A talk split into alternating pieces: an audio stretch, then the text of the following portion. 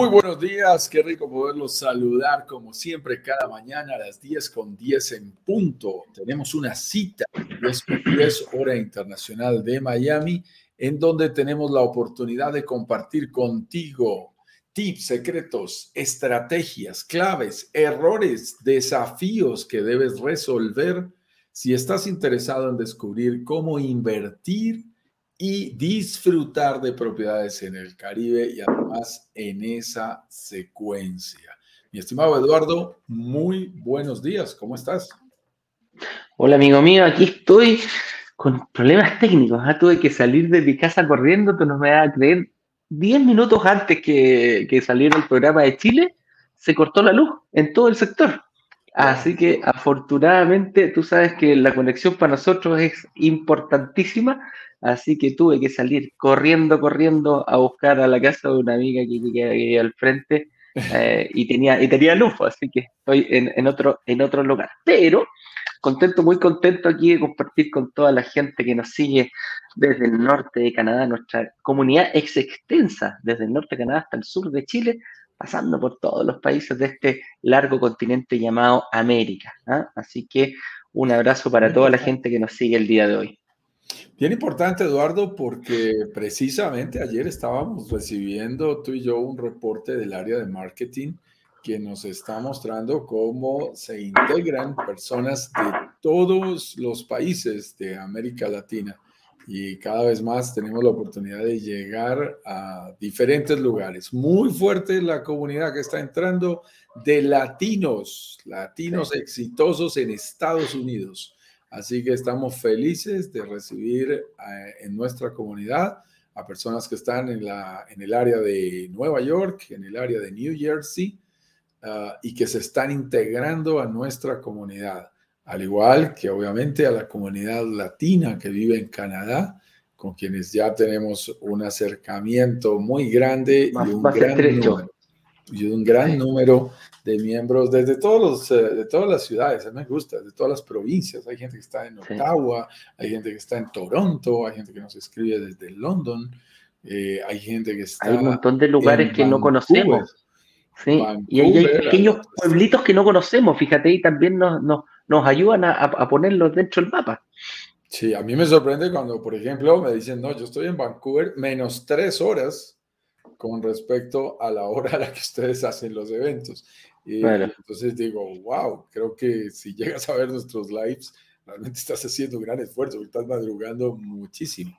Así es. Por aquí entrevistamos a alguien hace algunos días de Vancouver que nos hacía ese comentario. Por ahí eran como las 7 de la mañana o algo así, eh, el momento en que ocurre este evento.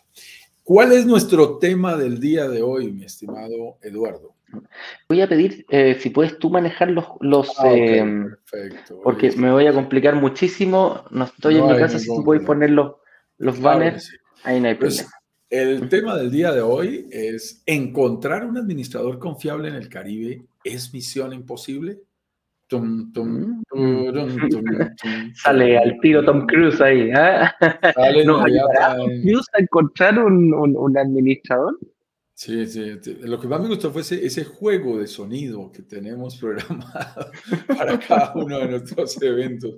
Eh, es muy importante, es, es, de verdad una misión tan difícil, es una misión compleja conseguir un administrador y poder tener la tranquilidad, incluso desde nuestros países, que sin mover un dedo, nuestra propiedad de verdad se encuentre bien administrada, que si se presenta una urgencia de mantenimiento, eh, que se presenta una necesidad de limpieza, el pago de los servicios públicos, en fin, tantas cosas se que requieren para que la propiedad realmente se administre. Yo recuerdo que mi madre tenía una, una casita campestre muy bonita cerca de Bogotá y cada vez que nos la ofrecía, lo único que uno pensaba es, wow, recuerden muchachos que el primero que llegue tiene que hacerle limpieza. El primero que llegaba tenía que dedicarse unas buenas horas a limpiar la casa, limpiar los vidrios, barrer, limpiar el polvo. Eh, porque estas casas eh, se van deteriorando. Se van deteriorando. De una buena administración. Un buen amigo tuyo y mío, mi estimado Eduardo, nos decía ahí en Playa del Carmen en alguna ocasión recuerdo a Víctor que me decía, no, es que si usted no hace mantenimiento, si usted haciendo, no está haciendo limpieza en, en, ciudades costeras como estas, empieza a nacerte la, la, la, los hongos. Los hongos eh, empiezan a hacerte pasto por dentro, ¿no? Empieza a salir. Pasto, sí, me acuerdo claro, que cual. sí. Claro, y después, y detrás de eso, los animalitos, te van llegando las hormiguitas, los mosquitos, las sí si tú no tienes un buen cuidado de tu propiedad. Entonces, cuando uno piensa en tener una propiedad a 2.000, 3.000, 5.000, 8.000 kilómetros de distancia de donde nosotros vivimos, tenemos que resolver este reto de quién nos va a administrar la propiedad. Y como tantos bonitos desafíos, hay que resolverlos antes de que nosotros eh, hagamos las inversiones. Y este, y este punto de vista, amigo, que lo vamos a ir tocando más adelante, eh, sí, dejémoslo para más adelante. Cuando ya partamos, ahí ya hablamos, porque si no nos vamos a empezar a, hablar. A través del, sí, a través del WhatsApp, eh, Eduardo, desde el día de ayer, ya hemos anunciado a través del WhatsApp cuándo será nuestro siguiente, nuestra siguiente semana de workshop. Tanto que cuando yo lo vi dije, wow, ya lo podemos anunciar ya salió. A veces tú sabes, en nuestros equipos marketing. marketing está muy listo a cada cosa y apenas tienen notificaciones, inmediatamente se las publica. ¿Qué fecha, qué fecha, eh, qué fecha adjudicó para tenerlo claro, el próximo? Entonces tenemos nuestro próximo, eh, nuestra próxima semana de workshop empieza el 9 de mayo, el 9, lunes 9 de mayo, vamos a tener nuestra clase número uno, nuestra semana de workshop. Recuerden, lunes, miércoles y viernes de esa semana. Y la semana inmediatamente siguiente. Perdóname, perdóname, espérame que estoy mal. Estoy mal, prefiero leerlo directamente. Sí, sí, léelo directo. ayer. No quiero caer en errores porque se fue ayer inclusive una foto tuya y mía en que estamos así señalando en la playa, acuérdate cuando la tomamos, y está ahí ya anunciada. Entonces dice ver fechas posibles, estoy abriendo bien grande. Sí, no, sí estoy bien. Lunes 9 de mayo es la clase número uno. Perfecto. Siete pecados capitales. Entonces el lunes 9 de mayo será el workshop, será el, lanzamiento.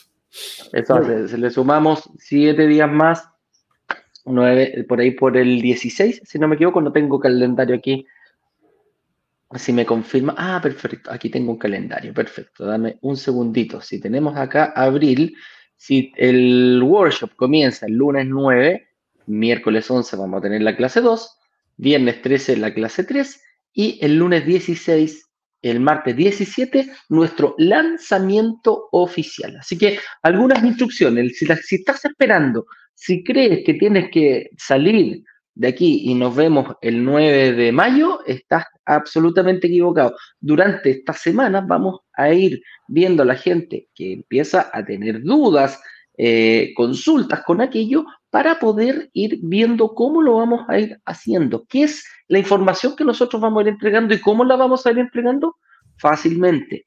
Tienes que inscribirte en nuestra comunidad brokerdigitalescaribe.com slash workshop para que vayas viendo eh, para que te vayas enterando de todas las actividades que nosotros vamos a ir haciendo. Nuestro canal de comunicación principal es WhatsApp.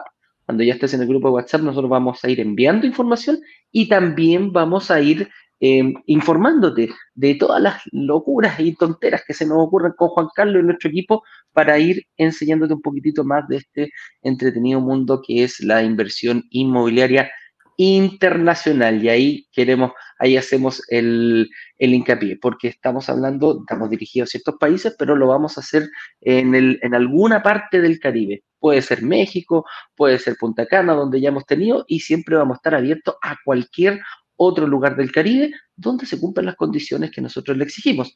¿Y cuál es esa? Invertir en departamentos y lograr que se paguen solos, y ese lograr que se paguen solos tiene distintas características, ¿cuál es el due diligence, due diligence del, del, del edificio o, o, del sector que lo vamos a hacer, lo hacemos nosotros y se lo entregamos a ustedes de la mejor forma con mucha, mucha, muchísima información. ¿Cuál es el objetivo acá? nosotros entregamos información y ustedes le dedican tiempo. Todos los días te vamos a estar enviando, alrededor de las 11, 12 del día, eh, te vamos a estar enviando información, que es un pequeño video que la gente de marketing lo encontró importante, un tema específico que lo toqué yo o lo tocó Juan Carlos y eh, se hace un mini video y se entrega a nuestra comunidad. Así que ahí lo van a poder estar viendo y, este es como el periodo de preparación. ¿ah? Cuando, cuando uno se prepara para un deporte, me acuerdo, eh, corrí, me, puse como objetivo una vez correr la maratón de Santiago, fíjate. Y en la maratón de Santiago son 42 kilómetros, pero partí primero, eh, el primer año corriendo los 10K, me preparé para 10K, al año siguiente me preparé para los 21 y al año subsiguiente para el de 42 hubo muchos kilómetros, no fue solamente el día de la carrera, hubo mucho tiempo de preparación, hubo los fines de semana, en vez de salir a, carretear o de, barranda, muchas veces me juntaba con mi equipo el día domingo, el día sábado, a trotar, en la semana también lo hacíamos y trotamos distintas distancias de distintas maneras. Esa preparación te va a permitir llegar bien preparado al momento que te tengas que poner en la línea de partida, que es el objetivo de la maratón y aquí es el momento de invertir.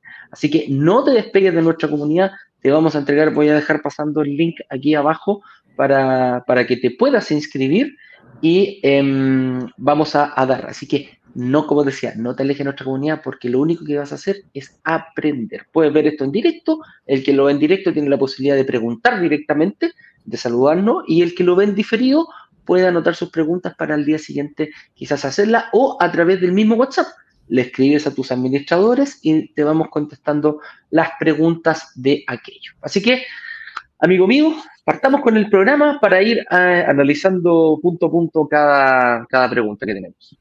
Excelente. Y no dejamos de invitarte para que nos cuentes a través de la red social de tu preferencia desde qué ciudad y país te estás conectando con nosotros. Coméntanos desde qué ciudad, desde qué país. Y recuerda que si estás en vivo, tienes la oportunidad de hacer tus preguntas las cuales responderemos al final.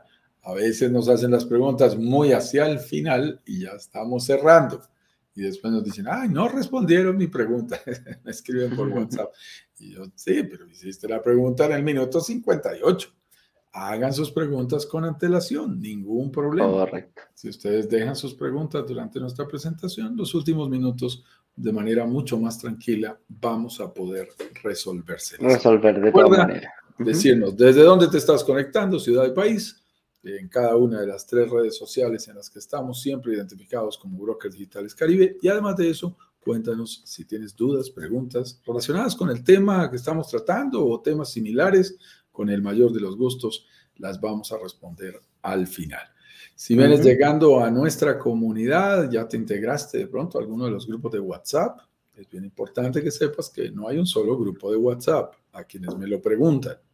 En este momento creo que vamos en 87 grupos de WhatsApp. Entonces, tú perteneces a uno y tú ves que hay gente que entra y gente que sale, que eso se está moviendo, eso es normal, pero ten presente que hay otros ochenta y tantos grupos iguales a los que tú perteneces. Entonces, hay gente que dice, no, yo aquí no veo sino 30, no veo sino 60, no veo sino 90, no veo sino 120. Es porque el máximo, WhatsApp tiene un límite, exacto. Eh, el máximo son 250 personas para que la gente lo tenga claro. Entonces, de ser de 1 a 250 va variando por cada grupo. Pero multiplica, no sé, por 100 por 250. ¿Por cuántos tenemos ya? ¿80? 7000, sí, creo que teníamos 7100. Personas que están constantes en la comunidad, claro. Hay personas que están en, la comunidad divididas en 80 grupos, imagínate, más o menos son de ser 80 personas por grupo en promedio. Más o menos. 80, 90 personas en cada grupo. Para que lo tengas presente y sepas cómo funciona. La comunidad no son los 80 personas que están en tu grupo. De tu grupo. Correcto. Hay más de 80 grupos uh, iguales a ese al que tú estás perteneciendo. Es importante que lo conozcas. Muy bien. Vamos a dar comienzo entonces, eh, porque hemos hecho hoy una explicación completa a nuestro tema del día de hoy. Encontrar un administrador confiable en el Caribe es una misión imposible.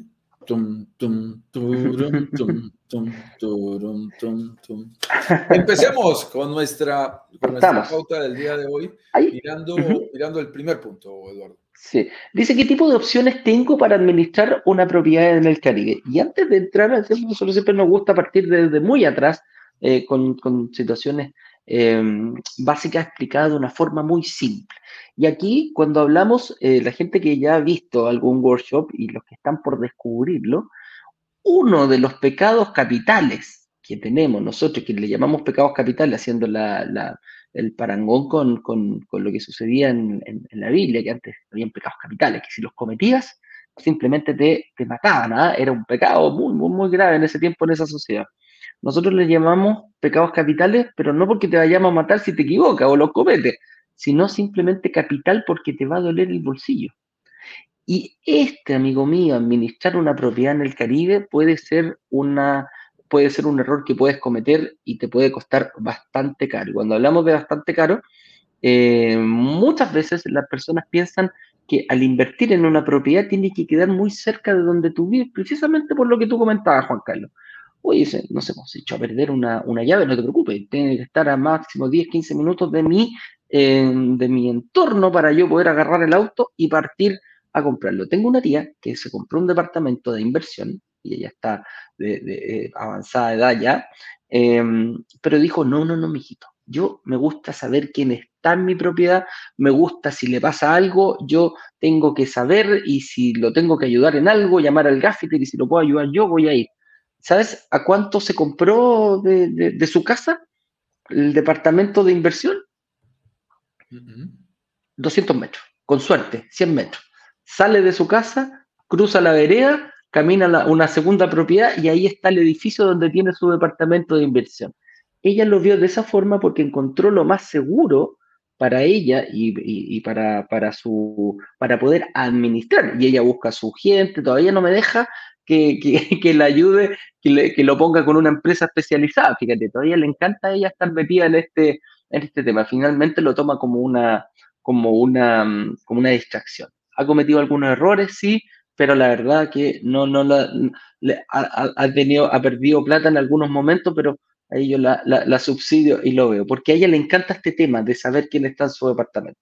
Pero cuando hablamos de, de, de, de inversión internacional, de Chile para mí son ocho horas, ocho horas y media agarrar un avión directo a, Cancún y después agarrar un auto y son dos horas para llegar a Tulum o una hora más para llegar a, Playa del Carmen, que es lo más lejano que hemos hecho. Y siguen siendo las mismas siete horas, siete horas y media, ocho horas y media a, Punta Cana. Entonces, eh, es un desafío que no voy a poder solucionar porque aquí principalmente nos estamos enfocando en, eh, en la renta turística, la renta corta que le llamamos nosotros. Entonces, hay dos, aquí tenemos que hacer el parangón rápidamente, separar las aguas. Una cosa es la empresa que se va a dedicar al rental, una cosa es la persona que me va a traer a los turistas y la otra es la que va a administrar nuestra propiedad. Y hoy día nos vamos a enfocar fuertemente a administrar. ¿Y cuáles son los desafíos que tiene esa empresa? Lo vamos a ir analizando ahora, Juan Carlos, para que, para que nos vayamos, vayamos entrando. ¿A qué nos referimos con administrar? No tiene nada que ver los turistas que van a llegar a tu, a tu, a tu departamento. Es otro el tema de la administración para que vayamos explicándolo de mejor forma. Sí, mira que vamos a hacer estas dos preguntas y, voy a arrancar eh, en invitación a lo que estás diciendo, a qué hace exactamente un administrador de propiedades y luego vemos las opciones que existen. ¿Qué hace realmente un administrador de propiedades? Y este es un tema delicado es un tema delicado porque no existe un estándar en el mundo de lo que hace un administrador de propiedades. no hay un protocolo. No hay un protocolo. Diferentes compañías ofrecen, ofrecen diferentes alcances en sus servicios, diferentes coberturas de servicios y de actividades. Pero en términos generales, cuando estamos hablando de administrar la propiedad, lo primero que quiero que tengas presente es, estamos hablando del control de la propiedad de la puerta hacia adentro. Porque cuando hablamos de administración, estamos pensando en las áreas comunes, de la puerta hacia afuera. Ese es otro capítulo. Y eso lo contrata la junta de propietarios o la primera vez lo contrata directamente la desarrolladora, el constructor. Y, y, ese es otro capítulo que podemos tratar en otro live. Aquí nos vamos a concentrar de quién me ayuda a administrar mi propiedad de la puerta hacia adentro. Y se realizan actividades fundamentalmente de tres eh, líneas de servicios. La primera es el mantenimiento. Entonces se encargan de hacer todo el mantenimiento correctivo y preventivo de la propiedad. Y cuando uno dice, pero ¿cómo así? Si eso no es una máquina, ¿cómo que corre de mantenimiento preventivo? Pues se pusieron complicado, Eduardo y Juan Carlos hoy. Mira, quiero que tengas cuidado. Por ejemplo, el aire acondicionado es una máquina que necesita de un mantenimiento preventivo para evitar y constante sobrecostos y constante porque tú tienes un desgaste una máquina que está prendida eh, yo qué sé, un número de horas muy alto cada día, todos los días, 365 días al año, deben tener unas hojas de programación que dicen exactamente cuándo hay que hacerle mantenimiento preventivo. Igual, eh, ese mantenimiento preventivo eh, incluye electrodomésticos que puedan estar dentro de la propiedad, una lavadora, un eh, televisor, una estufa, un horno, un horno microondas, son elementos que necesitan chequeos permanentes solo para garantizar que están en buen término. Y el mantenimiento correctivo, tanto de esos productos, de esos electrodomésticos, como de especialmente daños en la grifería, en los tubos, en el baño, eh, cuando hay un jacuzzi, en el jacuzzi, son elementos de mantenimiento que hay que tenerle mucho cuidado. Recuerden que en el mundo entero, si un daño en mi propiedad afecta a otras propiedades, yo soy el responsable y debo indemnizar a mi vecino. Por ejemplo, si yo estoy en el 205 y se rompe un tubo del agua, fuga de agua y esa fuga de agua genera daños en el apartamento 105 debajo del mío, cualquier daño que se produzca allí, en los techos, en las humedades, en los pisos de ese nuevo departamento, son responsabilidad mía. Entonces, son temas que a veces uno no conoce y dice, ah, se rompió el tubo y se dañó solo lo mío, yo lo arreglo. No, si afectaste a alguien, a alguien más, por reglamento de propiedad horizontal, tú estás obligado a eh, indemnizar y a reponer todo lo que se haya dañado, causado por algo que se originó en tu departamento. Te voy a dar, te voy a contar, sí, déjame contar un daño de tubo, por ejemplo. Un daño sí, de déjame tubo, una experiencia cortita. Tiene que ser arreglado lo más pronto posible. Sí, y ojo, ojo, ah, me pasó en un departamento que yo vivía, yo vivía en el piso 11 y resulta que empezó a gotear desde el piso, desde el techo. Empezó una gotera y empezamos a ver. Fuimos a hablar con el, con el conserje abajo. Resulta que en el piso 12 no había nadie y no iba a haber nadie. Cortamos el agua pensando que, eh, para, para, que se cortara la gotera y empezó a aumentar, aumentar, aumentar, aumentar. No paraba, no paraba con el agua cortada. Tratamos de ubicar a la persona que estaba, mira, la persona estaba fuera de Chile tuvo que llamar a un sobrino que vivía fuera de Santiago para que viniera a ver que tenía llaves para poder abrir el departamento. Pasaron dos días, tres días de eso y no se cortaba. Cuento corto, fuimos al piso de arriba, al 13, y en la, en mm, el piso 13 no se había dado cuenta que en el suelo, en la, en el agua que, que, pasa por el sistema de calefacción, tenía una fuga. El del piso 13 no se había dado cuenta. En el piso 12 no había nada y dañó mi piso y nosotros nos dimos cuenta. ¿Qué tuvo que hacer la persona del 13? Pagar los daños del 12 y pagar los daños del 11 de nosotros. Aparte de ir a cortar el agua y cuando ya nos dimos cuenta de dónde venía la fuga. Pero pasaron tres días para ver eso. Entonces, es muy importante lo que tú dices, porque el del piso 13 se tuvo que hacer cargo de la reparación. Imagínate lo, imagínate lo que le salió el departamento abajo. Se inundaron tres piezas, se rompió el papel mural, quedó realmente las cosas. Y en el mío también, eh, eh, porque no paraba por ningún lado. Entonces hay que tener mucho ojo con lo que tú dices.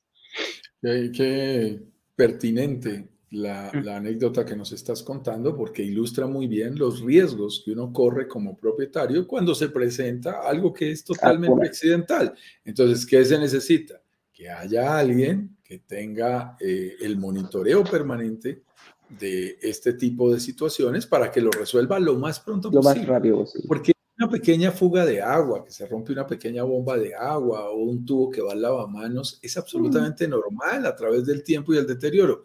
Corregido inmediatamente, sacar un trapo, limpiar y se arregló el problema. No corregido oportunamente puede derivar en los problemas que estás diciendo. En el caso que estás mencionando, se afectaron no solo uno, no solo el piso de abajo, sino dos pisos más abajo de donde se encontraba este departamento. Entonces, el mantenimiento correctivo y preventivo es responsabilidad de los administradores. Ten presente también que la limpieza de los departamentos suele hacer parte de esta, de esta actividad que hacen los administradores.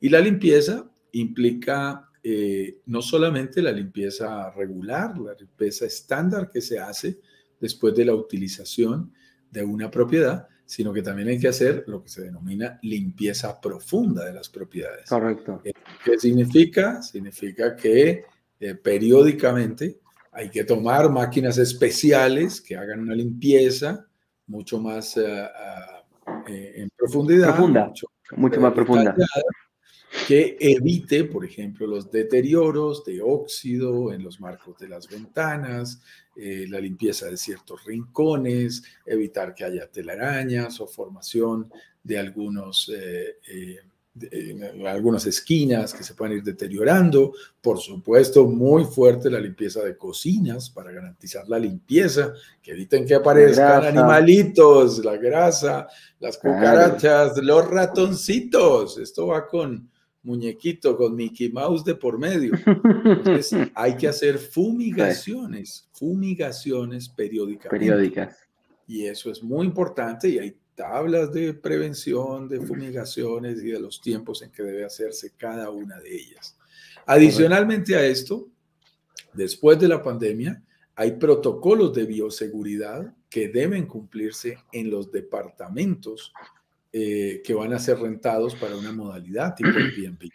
Cuando sale uno y entra otro, claro, cuando sale uno. Después de la pandemia, exacto, han habido ya unos protocolos en donde hay unas limpiezas, unas desinfecciones eh, y la utilización eh, de algunos elementos tipo alcohol que garantizan la total desinfección de todo el, el lugar igual que con especial énfasis hacia los baños, hacia las duchas.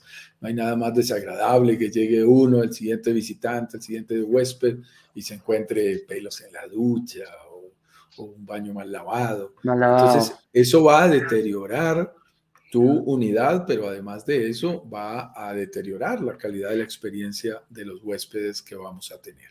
Entonces, mira, primera línea, mantenimiento, segunda limpieza. Sí, Eduardo.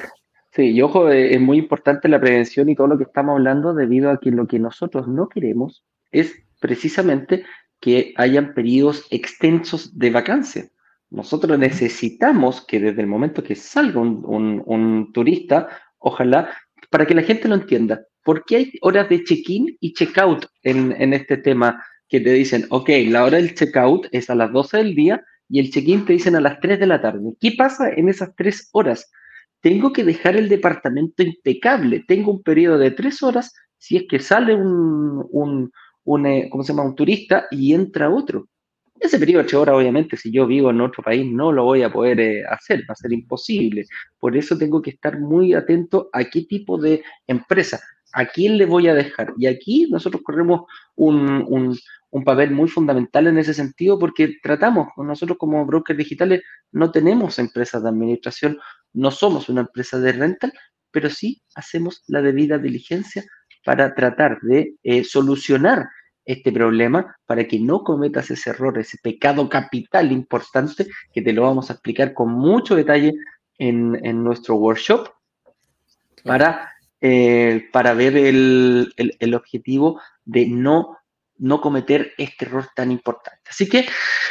Mira, eh, mira Eduardo, Sí, mira, en esa dirección. Entonces, ¿qué hace el administrador de la propiedad? Decíamos, mantenimiento, todas las actividades de mantenimiento correctivo y preventivo, limpieza, que es tremendamente importante, y luego en la administración, sobre todo lo que tiene que ver con el pago de servicios y las actividades relacionadas con que tu departamento esté en óptimas condiciones para su utilización. ¿Por qué? Porque si tú no estás pendiente y te llegan a cortar el gas, te llega a pasar algo con la luz eléctrica, como le ha pasado hoy, pero accidentalmente a Eduardo eh, en su edificio, simplemente porque han cortado, suspendido la luz de todo el edificio.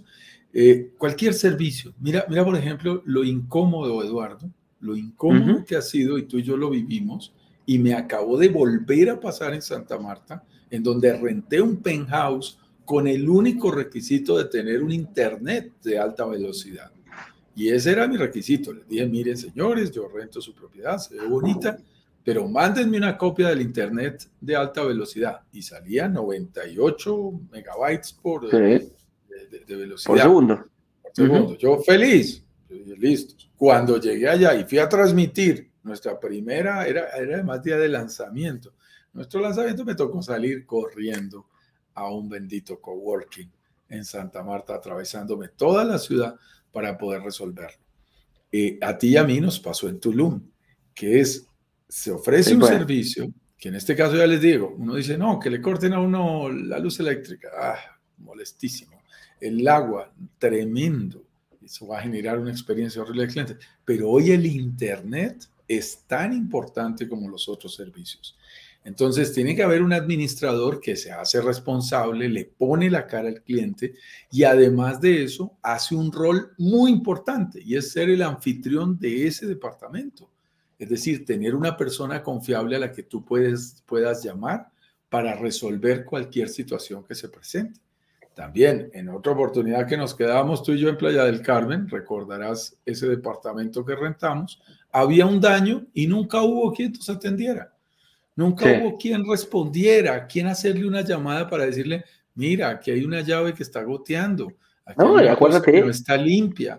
Aquí hay... Acuérdate que se cayó el techo, se cayó parte del, del, del, yeso del techo y tuvimos que bloquear uno de los baños.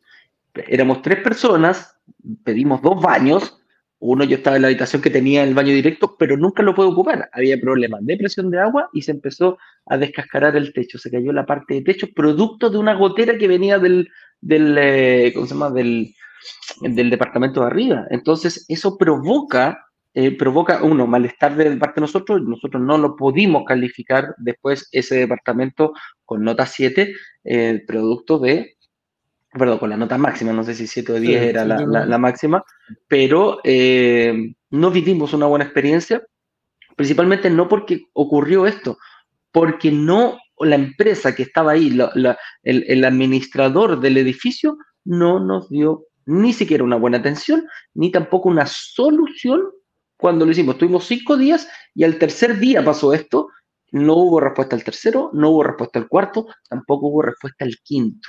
Entonces, ahí es donde nosotros eh, notamos una debilidad potente en el tema de la empresa que administra ese tipo de departamento. Y entonces tenemos que preguntarnos necesariamente qué tipo de opciones tenemos para administrar una propiedad y específicamente en el Caribe. ¿Quién puede hacer esta labor? Y la primera opción natural es uno mismo, claro. Tú podrías hacerlo, buscar a través de mecanismos poderlo lograr. Lo más seguro es que en este caso tienes que estar viviendo en el Caribe. Es un requisito sine qua non. Si tú tienes varias propiedades y dices, ok, yo me voy a dedicar a hacer esto, es tu decisión, pero en realidad eso es todo un trabajo y es una labor que debe estar en manos de especialistas, de profesionales. Pero si tú lo quieres hacer, es válido. Ahora, a mí cuando, cuando uno se mete en estas labores, a veces subvalora lo que eso significa. Entonces, tú no sabes de mantenimiento, tú no sabes pedir una reclamación de una garantía de un electrodoméstico que se dañó, tú no conoces cómo arreglar un tubo de un baño. Entonces, al final vas a tener que estar llamando a alguien más. Son de esas labores en las que uno cree que ahorra dinero y en realidad lo que hace es que lo barato suele salir caro, suele salir más costoso. La segunda oportunidad es tener una persona individual de la zona y esto lo hacen algunas personas. Y entonces nos llaman y nos dicen, mira, yo sé qué, ay, a mí vino una señora y se me ofreció y dijo que ella me administraba y no me cobra casi nada y a mí me pareció muy bueno. Ajá. Mientras todo esté saliendo bien, la señora puede ser una solución viable y te está saliendo barato. En el momento en que empiezan a ocurrir situaciones más complejas, que es donde se mide realmente la calidad del servicio, entonces empiezas a vivir una situación diferente. Por ejemplo, en ese rol de anfitrión, yo lo viví, recuerdo alguna vez, en un Airbnb en Barcelona, en donde la persona que tenía que recibirnos sencillamente le dio gripa.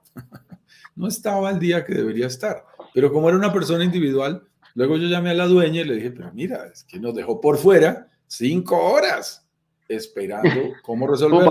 No, mira, pero es que el señor estaba resfriado. No, sí, yo lo entiendo, pero... Mm, da lo mismo. Ustedes tienen que tener un plan B, yo que voy a pero por supuesto. Yo vengo de un viaje internacional, estoy llegando con mi familia y tú me estás generando una incomodidad de cinco horas solo para entrar al departamento. Entonces, son, son situaciones que debemos tener bien presentes cuando vamos a una sola persona. Y generalmente esa persona no sabe de todo no puede hacer un arreglo eléctrico y un arreglo también de las tuberías y no sabe de fumigación y no siempre está pendiente de absolutamente todas las cosas que se presentan. La tercera opción es que tú recurras a una empresa especializada. Y ahí puedes ir a una pequeña empresa o a una gran empresa. Hay personas que ya no son individuales, pero tienen pequeñas empresas. Son dos o tres personas y dicen el plomero, el electricista, eh, la secretaria que controla el pago de los servicios y el administrador que los dirige. Y se defienden, corren un poquito y algunas prestan buen servicio y buena atención. Puede ser, yo te voy a decir que no. Realmente suelen competir por precio. Realmente te dicen, y soy más barato que esas empresas grandes. Pero tienes que tener presente algo que es muy delicado y es, cuando llegan los momentos de los respaldos, se dañó algo de verdad y en serio y necesito que me lo paguen, ay, esas pequeñas empresas no tienen el respaldo para hacerlo. O al final, si hubo algo importante, termina levantando la mano y diciendo, te lo tengo que facturar adicional porque no lo había contemplado, porque no hay experiencia previa y no es fácil de manejarlo. Cuando tú vas a la opción de la empresa grande, tienes que tener cuidado, claro, tienes que mirar las coberturas, tienes que mirar cuánto te cobran, pero tienes la tranquilidad de verdad, de sin mover un dedo, dejar en las manos del otro y decirle, ¿sabes qué? El problema de la administración de mi propiedad ahora es tuyo. Tú te encargas de todo, tú verás cómo lo resuelves. Y ellos tienen la ventaja de contar con equipos especializados. Entonces, si en el día pertinente se presentó, mira, te lo voy a poner, una reclamación como la que estaba hablando eh, Eduardo, en que pasó que un tubo tuvo alguna dificultad, se rompió y afectó otra unidad. Ok, tú puedes cubrirlo con tu propio dinero, pero también puedes recurrir a un seguro, revisar si existe ese seguro, contar con un asesor legal que te represente para manejar, porque se puede presentar una diferencia con el vecino. Puede que estén todos de acuerdo y sea fácil negociar, puede que sea un vecino complicadísimo que quiera cobrarte más de la cuenta. Entonces se enredan los temas y solo cuando estamos en manos de profesionales realmente pueden llegar a solucionarse y tienen especialistas para cada tema. Señor, hubo una dificultad con el tema eléctrico y trajimos a nuestro equipo de electricistas especializados que lo resolvieron. Entonces, una cosa es el pintor, otra cosa es el reparador de, temas eléctricos, otro es el reparador de tuberías. no es el toderito que... No, ah, claramente. El, mismo que hace la conexión eléctrica repara el tubo y saca el tarro de pintura y daña la pintura del departamento original sencillamente porque hace una brochada. Te digo una cosa, en una ocasión estaba yo de viaje, mi señora tuvo que resolver en el baño aquí del departamento en donde estoy y la persona hizo tal cual. Hizo un arreglo y sacó la brocha y lo cuadró. Y le mandó. Tuve que vivir como por tres meses. Yo decía, uy, este baño parece pintado por los enemigos. Este ¿qué dijo? Por eso un era a parches, dañó totalmente. El siguiente pintor tuvo que, que, pelar la pared porque la pintó tan mal que para poderla volver a pintar tuvo que no tapaba. ¿Por qué? Por los famosos toderitos. Mucho cuidado con los toderos. En este tema, lo que hay que hacer es reconocer que esta es una actividad profesional que debe estar en manos de especialistas y que nosotros no tenemos por qué hacerlo. Hacerlo. Juan Carlos, y hay un punto muy importante que también se puede dar en este, en este, para que tú te vayas fijando un poquitito en lo, los, en lo que te tienes que fijar para el momento de, hacer esto. Eh, puede que un error del graffiter se haya echado a perder en el 505 y se haya echado a perder en el 207 y en el 200, y tengamos que tener más de un, eh, más de un trabajador de la misma especialidad en distintos lugares de el, al mismo tiempo. Entonces, la capacidad de reacción que pueda tener una empresa pequeñita con una empresa mayor eh, no está. Y tú hablabas de un punto muy importante. Cuando yo digo que el problema es tuyo, estamos, estamos traspasando la función de encargarse de ese. Pero siempre hay que tener en cuenta que la responsabilidad sigue siendo del dueño. Ojo, y ahí es donde decíamos, si contratamos una mala empresa que haga mal las cosas, que, no se encargue y, provocamos daño a, otros departamentos, lo voy a tener que pagar yo. Muchas veces lo barato cuesta caro, pero eh, por eso nosotros nos encargamos de que esto sea parejito, parejito por cada, que no haya tantas diferencias comparado con los precios que se pagan en el mercado. Ese es el objetivo también. Justo nos vamos. ¿Cuánto cobran este tipo de empresas? Justo nos vamos. No vamos a los números porque esto es importante. ¿Cuánto y cómo cobran?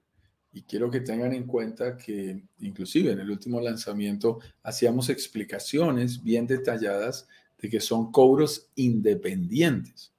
Una cosa es lo que te cobran, por ejemplo, por la administración de la propiedad y el mantenimiento de las áreas comunes de la puerta hacia afuera. Correcto. Eso, tiene una tarifa y lo, lo puede manejar la misma compañía o compañías diferentes. Eso no importa, pero es diferente. Otra cosa es lo que te cobra la compañía de rental por conseguirte clientes. Entonces ellos te cobran un porcentaje y ese, ese porcentaje no incluye la administración de la propiedad. Y otra es la administración misma de la propiedad. Y entonces es de la puerta hacia, adentro. Eh, los administradores a veces utilizan el concepto de metro cuadrado o de valor comercial de la propiedad para cobrarte ese valor de la administración. No suelen ser cifras tan altas, es decir, una administración de una propiedad en el Caribe, de un departamento estándar, relativamente no, tan grande, te estoy hablando de departamentos de tipo estudio, desde 40 metros cuadrados hasta 80 metros cuadrados, eh, pueden tener unas administraciones internas que te pueden terminar costando perfectamente 200 dólares, 300 dólares el mes. Eso es, eso es normal, digamos, que se estén cobrando cifras de ese estilo. Cuando el proyecto es más grande, y esto es importante, y el administrador, y es, es uno de los temas que tienen los operadores chiquitos, cuando el, cuando el administrador es más grande y tiene más unidades, él genera unas economías de escala muy interesantes, porque el mismo electricista atiende a muchos en ese mismo edificio, en ese mismo proyecto. El mismo albañil se encarga de estar permanentemente allí. Las personas que hacen la limpieza también se optimizan y pasan cosas muy buenas. Y eso permite que tú puedas bajar ese costo a 150. Por la cantidad de unidades, claro. 180, 150 dólares, 125 dólares. Eso es perfectamente lograble. Y es muy interesante por la economía de escala de la cantidad de unidades. Por eso eh, no es fácil decidirlo y lo estamos diciendo de manera genérica, depende de cada proyecto, hay que estar seguros de estar en buenas manos. Pero si a mí me preguntan, ¿prefieres una compañía chiquita que solo te atienda a ti que porque es más barata, o ve con la grande, que por economías de escala al final termina ofreciéndote algo interesante, pero que tiene más propiedades en el mismo proyecto, para nosotros es muy importante que tenga más propiedades en el mismo proyecto, porque eso le va a generar sinergias, va a hacer que esté más pendiente y que no solo esté pendiente de mi departamento, sino de todos los que tienen y están trabajando con él. Y eso es muy positivo y al final te permite llegar a buenas cifras. Sí, hay, un punto que, quiero, que, no quiero dejar pasar y que es muy importante también con el tema respecto de la administración, porque cuando eh, hay eh, una cosa importante es preocuparse en la concepción del edificio para lo que fue creado, para lo que fue pensado desde la mente del arquitecto y el dueño de la inmobiliaria, para, desde la inmobiliaria del desarrollador, para em, para ver dónde voy a, dónde voy a invertir. Y marca mucho una diferencia, y ojo con lo que les voy a decir, marca mucho la diferencia un edificio que esté pensado para rental, que esté pensado desde su concepción para invertir con una administración centralizada que sabe que no van a haber personas viviendo ahí, sino va a ser un sistema principalmente, prácticamente se va a manejar como se maneja un hotel, no un departamento donde yo puedo vivir, donde van a haber personas que van a estar viviendo, donde van a haber personas que van a estar arrendando, donde van a haber personas que están arrendando por día. Eso es muy importante. Cuando, cuando el desarrollador y el administrador eh, eh, piensa un proyecto para que sea con una administración centralizada, vienen todos estos beneficios de los cuales habla Juan Carlos. Eh, economías de escala, muy poca, no hay mucho, eh, no hay diferencia, no hay que tratar con distintos eh, dueños, no hay que tratar con cada dueño del departamento, sino todos los dueños del departamento vamos en pos de arrendar esto y principalmente delegamos en una empresa administradora que se encargue de tener todo esto al día y que después nos vaya reportando los costos que hay que tener, obviamente, y ahí, ahí ya entramos en, la menudencia. ¿Ah? la, contratación de personal, cuánto me cobra, eh, cuánto tengo que tener para poder limpiar las cosas, cuánto tengo que tener a mis personas, si es que el, edificio tiene amenidades, cómo las hago funcionar. No saco nada con tener un, bello rooftop arriba, con una piscina, con un bar, con un lugar para hacer, eh, no sé, una cancha de tenis, por ponerte un ejemplo, si no tengo un barman que me administre, que me pueda dar, eh, que me prepare los tragos al momento que yo quiera estar. Un restaurante que, que, tengo la posibilidad de pedir una comida al lado de la piscina y, precisamente un salvavidas, una persona que se encargue de la limpieza. Todo eso cobra demasiada importancia y relevancia al momento de elegir el proyecto, la orientación que tiene el proyecto para eh, para poder, para no encontrarme con sorpresa una vez que yo ya sea dueño de la unidad. Claro, y, por eso en el cuánto cobra, la letra menuda, la letra pequeña, el, que abarca es demasiado importante. Algunas empresas grandes ya implican, por ejemplo, algunos seguros, algunas coberturas, de que ante una eventualidad una persona rompe un florero, ellos lo cubran, una toalla, son sencillos, pero si se daña un televisor, ¿cómo se va a manejar? Y obviamente en la medida en que estás con empresas más grandes, tienes gente de mayor responsabilidad que sabe perfectamente cómo manejarlo. Las empresas pequeñas, las personas individuales, para ellos es nuevo y ahí es donde te ponen cara de, ah, yo no fui, ah, sí, mm. no, le toca usted pagar. Usted, claro, cómprelo usted desde por internet, desde, ¿cómo se llama? Desde su país, páguelo, eh, que lo vengan a dejar aquí en la, y, y yo, ah, pero le tienen que pagar el instalador es distinto cuando una empresa sólida te dice, no te preocupes, yo lo compro, yo lo instalo, lo dejo funcionando el departamento y obviamente si hay que pagar algo, se, eh, ¿cómo se llama? Te envío la cuenta. Pero todo el know-how, toda esa menudencia que no la queremos, precisamente la hace este tipo de esta empresa. Vamos a la última pregunta entonces. Sí, hay dos preguntas rápidas, muy sencillas, ah, respuesta muy corta. ¿La empresa administradora es la misma que te puede rentar la propiedad? Y la respuesta es Puede serlo, puede Depende. Hay empresas administradoras que también son empresas de rentals, que manejan los programas de renta vacacional. Y la misma compañía te administra y te consigue clientes. Hay empresas que lo ofrecen, pero ese servicio también puede ser totalmente independiente. Tú puedes contratar con una empresa que te rente la propiedad y con otra que te administre. O puedes decir, tú me administras y yo me encargo de conseguirle los clientes a la propiedad. Pero eso es otro capítulo totalmente separado. Si tú nos preguntas qué nos gusta a nosotros, hay soluciones llave en mano. Si la misma compañía hace ambas cosas, estará genial. Y la última pregunta dice, ¿la empresa que administra las áreas comunes es la misma que administra mi propiedad?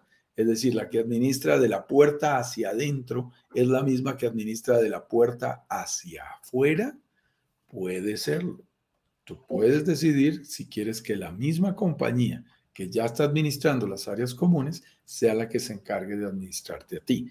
En los proyectos en donde hay operación tipo hotelero, en donde ya hay toda una infraestructura dada, es muy bueno, es muy bueno que la misma persona que está limpiando los corredores, que está limpiando los pasillos, que están haciendo mantenimiento en las áreas comunes, también sean las personas que se encarguen de lo nuestro. Pero es una decisión tuya y tú podrías tener de la puerta hacia adentro un administrador diferente que de la puerta hacia afuera.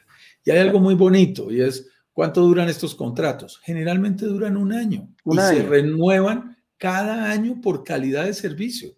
Si uno siente que está con una buena compañía, lo renueve, lo renueva. Si siente que no es una buena compañía, aunque los demás la hayan comprado y lo que quieras, la cambias.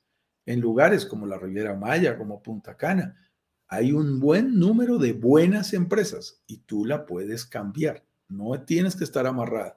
Hay, algo que me llama la atención, Eduardo. Hay varios proyectos. Yo primero los vi en República Dominicana y luego en Riviera Maya que te dicen, tú tienes que, tienes que tener como administrador a esta empresa, tienes que tener como empresa de rental a esta compañía. Yo molesto que en la vida lo único que tengo que es morirme, de resto no tengo nada. Y pagar impuestos. no me obligues a nada, pagar impuestos. y pagar, impuestos. No hay otra opción. Pero de resto debe ser optativo. A nosotros nos gusta más y cuando negociamos con las desarrolladoras, les decimos, ok, tú ofreces un buen aliado, encontramos una solución a esto, que alguien lo rente, que alguien lo administre, si es la misma compañía, ningún problema desde que tenga calidad en el servicio. Pero es optativo. La gente siempre tiene el libre albedrío de decir, lo tomo o no lo tomo, porque eso genera una competencia interna sana, eso genera que el, que el proveedor se ponga las pilas, que esté atento y que garantice un buen nivel de calidad de servicio. Eso no es monopólico, no es que porque es amigo del desarrollador, entonces me tengo que aguantar la calidad del servicio. No, tiene que competir, porque si lo hace mal, se va, se va, y el siguiente año o en los términos que sean necesarios, lo cambiamos. Si baja, claro, si baja, sí, sí. Sí, sí, si baja la calidad, eh, principalmente eh, lo puedes cambiar en base a, reuniones, como lo decíamos, de, propietarios. Y si el propietario ah. se da cuenta que, la empresa no está funcionando, los mismos propietarios cambian al personaje, eh, a, la empresa en cuestión. ¿Es bueno que sean juntos? Sí, hemos visto de repente estos conflictos que hay. Oye, no, que el que lo hizo de acá es responsabilidad de este del otro pero tenemos la posibilidad incluso que si lo hace bien, cambiar a las dos empresas y decir, mira, ¿sabes qué? Un gusto, probamos, no nos gustó el resultado, como, como, como comunidad queremos cambiar y vamos... Disculpa, por otro lado. Vamos a preguntar, vamos a saludos. Mira, saludamos muy rápido y vamos a las preguntas que están en el, en el Instagram. Barques Hermi nos saluda, Anoya, eh, JC Suescun, G. Solisa, Jiménez 1828, Juanes Geot, Nicolingut, Chanian, Natizan 85, ICA en México, Dive Velázquez, Upper Line Agencia, el Lozano, el uh, gente.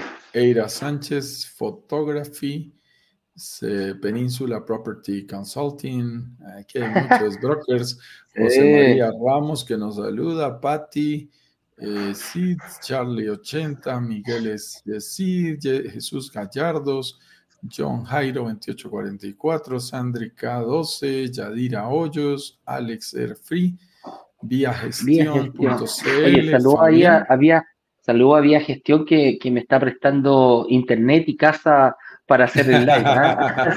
bueno, saludos especiales. Saludo especial ahí a Vía Gestión.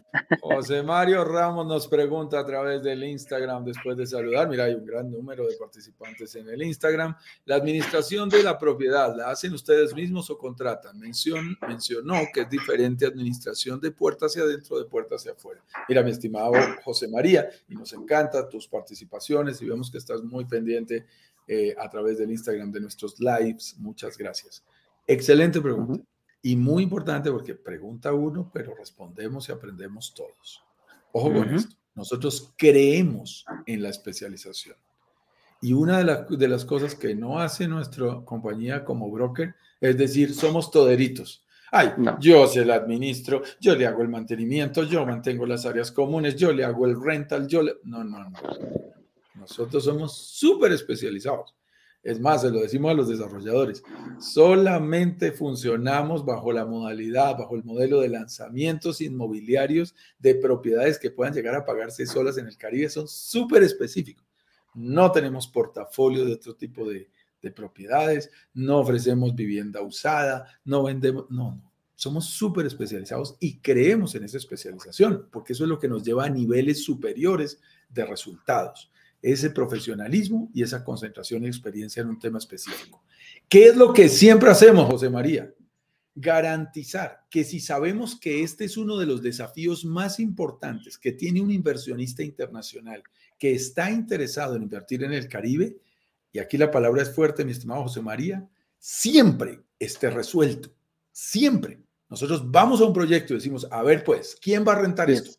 ¿Quién va a administrar esto? Ah, que no tenemos, que estamos mirando, que en este proyecto no, nos comprometemos. No, entramos. No, entramos, José María. Si no está resuelto el, el desafío de la administración, si no está resuelto el desafío del rental, nosotros no nos metemos porque sabemos que estamos ofreciendo un problema. Sabemos que el inversionista que se está metiendo en esos proyectos más baratos, pero no hay quien opere, no se sabe quién lo va a administrar, no se sabe quién lo va a rentar, no se sabe quién le va a hacer el mantenimiento. Estás comprando un problema, estás comprando un dolor de cabeza. Entonces nosotros no lo resolvemos, pero tenemos muy buenos aliados. Y te digo una cosa, mi estimado José María, lo vimos en el último lanzamiento. Si la compañía desarrolladora no tiene un aliado, nosotros se lo presentamos. O sea, nosotros, Juan Carlos Ramírez le ha presentado empresas especializadas para hacer esta, esto a los desarrolladores. Para nosotros eso es indispensable. Fundamental. Es, exactamente igual que el amoblamiento. Ah, que es que mi proyecto no se vende amoblado. Conseguimos un aliado y lo resuelves, pero nosotros los ofrecemos amoblados. Así de sencillo. Es decir, hay que encontrar la solución completa porque hay demasiada gente en el mercado ofreciendo la mitad de la solución o un pedazo de la solución. Y eso es un rompecabezas incompleto que al final daña las inversiones. Tiene que haber gente eficiente, empresas profesionales que hagan bien estas labores porque eso multiplica nuestra inversión. Además de que la garantiza y le da respaldo. Saludamos por aquí a Ani Calderón 77, Joainer, Alejandro Life, eh, Matidómo, perdón, 1113, Memo Velázquez. Y una nueva pregunta de José Mario, dice, ¿la administración es lo mismo que el mantenimiento? Fíjate que hicimos la diferencia. La administración va más allá del mantenimiento. El mantenimiento es una parte, pero además está la limpieza, Ahí está la limpieza, pero además está el pago de servicios, está la representación en caso de que se presenten dificultades, está el rol de anfitrión cuando se trata de una propiedad individual.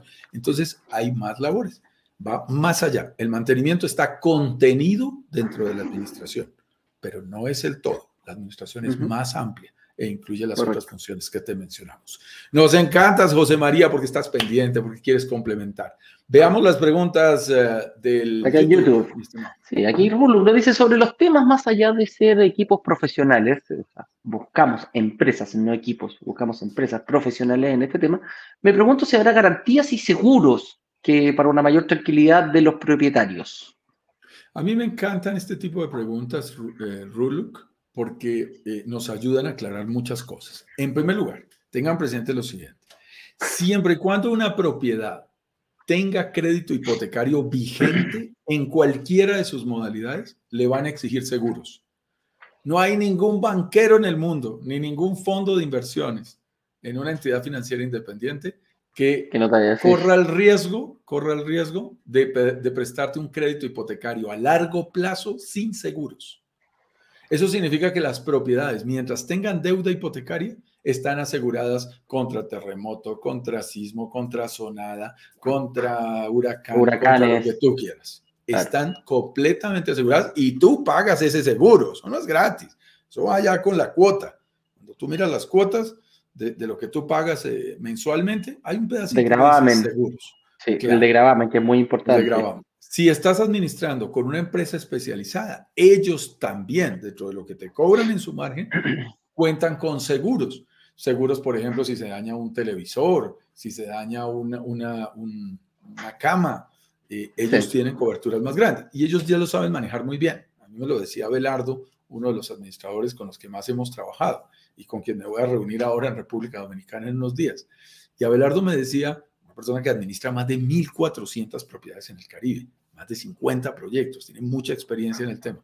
Me decía Juan Carlos, mira, si se rompe un vaso, que día se me rompió un vaso en, en, en Santa Marta, en el, en el Airbnb, Airbnb que estaba, y me dijeron, no, ningún problema ellos ya lo tienen cubiertos, ya tienen listo otros vasos ahí para reemplazar, no pasa nada.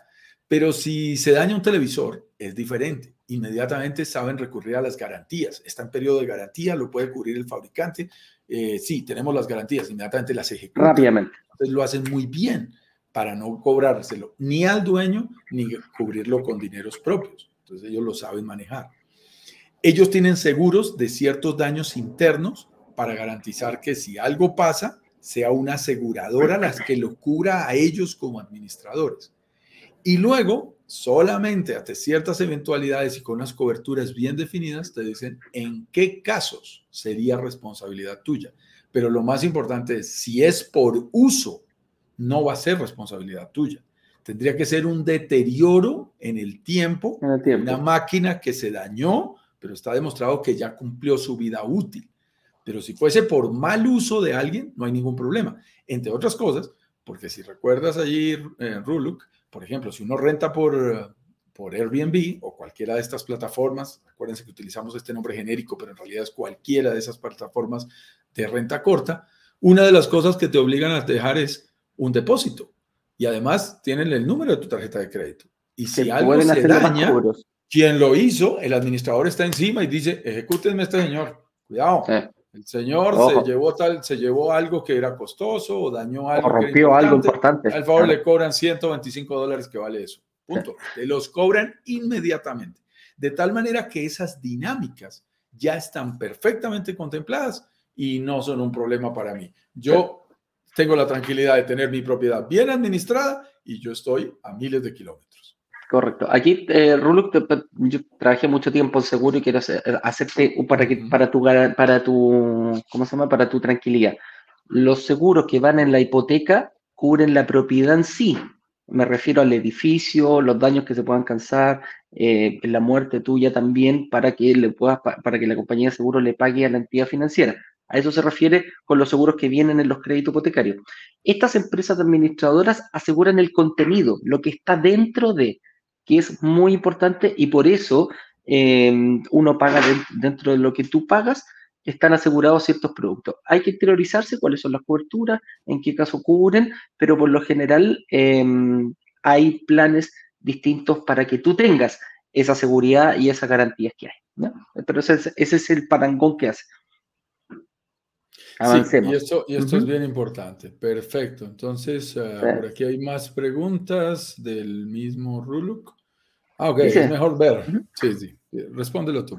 Es mejor verlo live en Instagram o aquí en YouTube. Tratamos de contestar las mismas preguntas. Hay gente que por su trabajo o, puede verlo a través de Instagram o de YouTube en ambas plataformas. Eh, mira, la plataforma oficial donde estamos eh, mejor enfocados incluso para nosotros es YouTube y Facebook, que aparecen acá, y Twitter, que salimos por el mismo programa. Este mismo programa no nos permite salir por Instagram, así que lo tenemos que ir haciendo de una forma un poquito más artesanal. Pero por cualquiera de las dos, la idea es contestar todas tus dudas, Rulo. No hay ningún problema.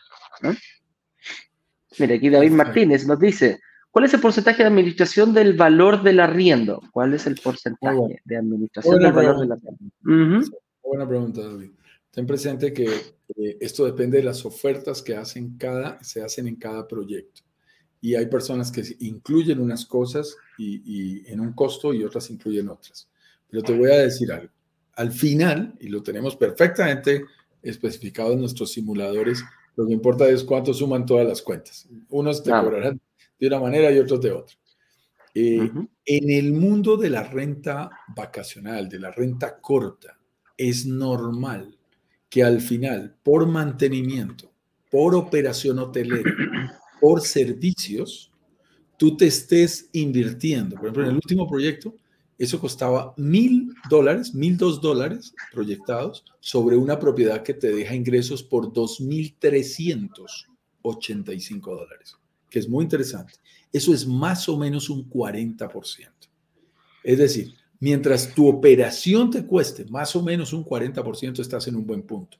En Estados Unidos son muy dados a decirte, te hago la solución completa y te ofrece, una sola compañía te ofrece absolutamente todo y te cobra, por ejemplo, el 45%, visto yo ahí en Orlando. En Canadá, inclusive, hay empresas que por todos los servicios, pero te estoy diciendo, rental, obviamente, mantenimiento, servicios, limpiezas, eh, seguros y algunos inclusive hasta renovación de amoblamiento básico, y hay unos acuerdos de qué, qué incluye, te llegan a cobrar el 54%. Y tú dices, wow, pero te me cobran mucho. Sí, pero también me quitan de encima muchos problemas. Entonces tienes que revisar no solo cuánto te cobren, sino qué cubren. ¿Qué cubre? Es demasiado importante, importante, que lo tengas en, cuenta. Avancemos rápido para ir cerrando ya, que estamos bien pasaditos en la hora, amigo mío. Mira, Mariana te manda ahí saludos. Eh, eh, te manda sí, es que no he podido comunicarse, entonces ya le Ahí se van a comunicar. Ahí, ahí te dieron las opciones, te las dio Juan Carlos. Mm. David dice, ¿estos costos de los seguros son bajos o tienen un alto porcentaje eh, del valor de lo que se recibe? ¿Lo vimos? ¿Lo acabamos de contestar? Sí, lo, lo vimos. Sí, no, el solo seguro, el solo seguro es la pregunta de David. El puro seguro, la verdad, es, es bajo. Un seguro, y tú estuviste en la industria de, de los seguros, los seguros del hogar tienen una baja probabilidad de ocurrencia. Y cuando eso pasa, las empresas de seguros cobran sus primas de acuerdo al riesgo que están corriendo. Entonces, un riesgo, por ejemplo, de, estrellar un vehículo es altísimo. Entonces, ellos cobran mucho más duro. Pero un, riesgo que le pase algo al interior de una propiedad es mucho más bajo. Y los seguros suelen costarte 200 dólares, 150 dólares y estás asegurado contra todo. Es muy importante para aquellas personas que compran sus propiedades, invierten en sus propiedades y nosotros tenemos esa modalidad sin crédito hipotecario. Cuando tú estás invirtiendo sin crédito hipotecario, tú eres responsable de tu seguro. Y, recientemente tuve que ajustar mi, mi, simulador porque una persona me decía, ah, yo ya lo compré, entonces me toca a mí pagar el seguro y tomamos un rubro específico para, para cubrirlo. 150 dólares. Está bien. Sí, al año. Hay un tema, hay un tema importante, sí, hay un tema importante, David, que estas empresas grandes tienen la posibilidad de negociar seguros colectivos para este mismo, em, para este, para, para, por proyectos o por empresas, lo que permite aún bajar más el costo de que si tú lo hicieras directo uno a uno.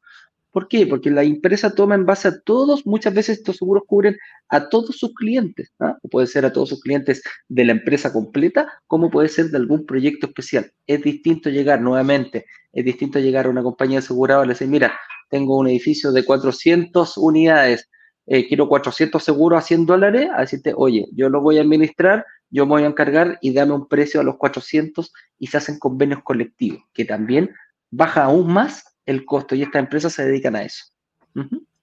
Muy importante. César, Zavala, pregunta esto. Si los valores de la administración total, hacia adentro y hacia afuera, son los que incluyen en los flujos de caja.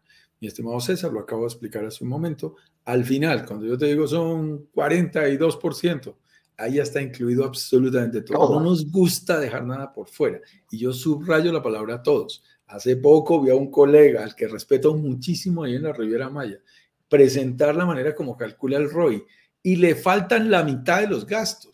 Por eso es que el ROI les da tan alto. Pues, y maravilloso. No, no, hablan de impuestos, no hablan de gastos de administración, dejan por fuera la renovación del amoblamiento. Pues claro, da unas rentabilidades infinitas, increíbles.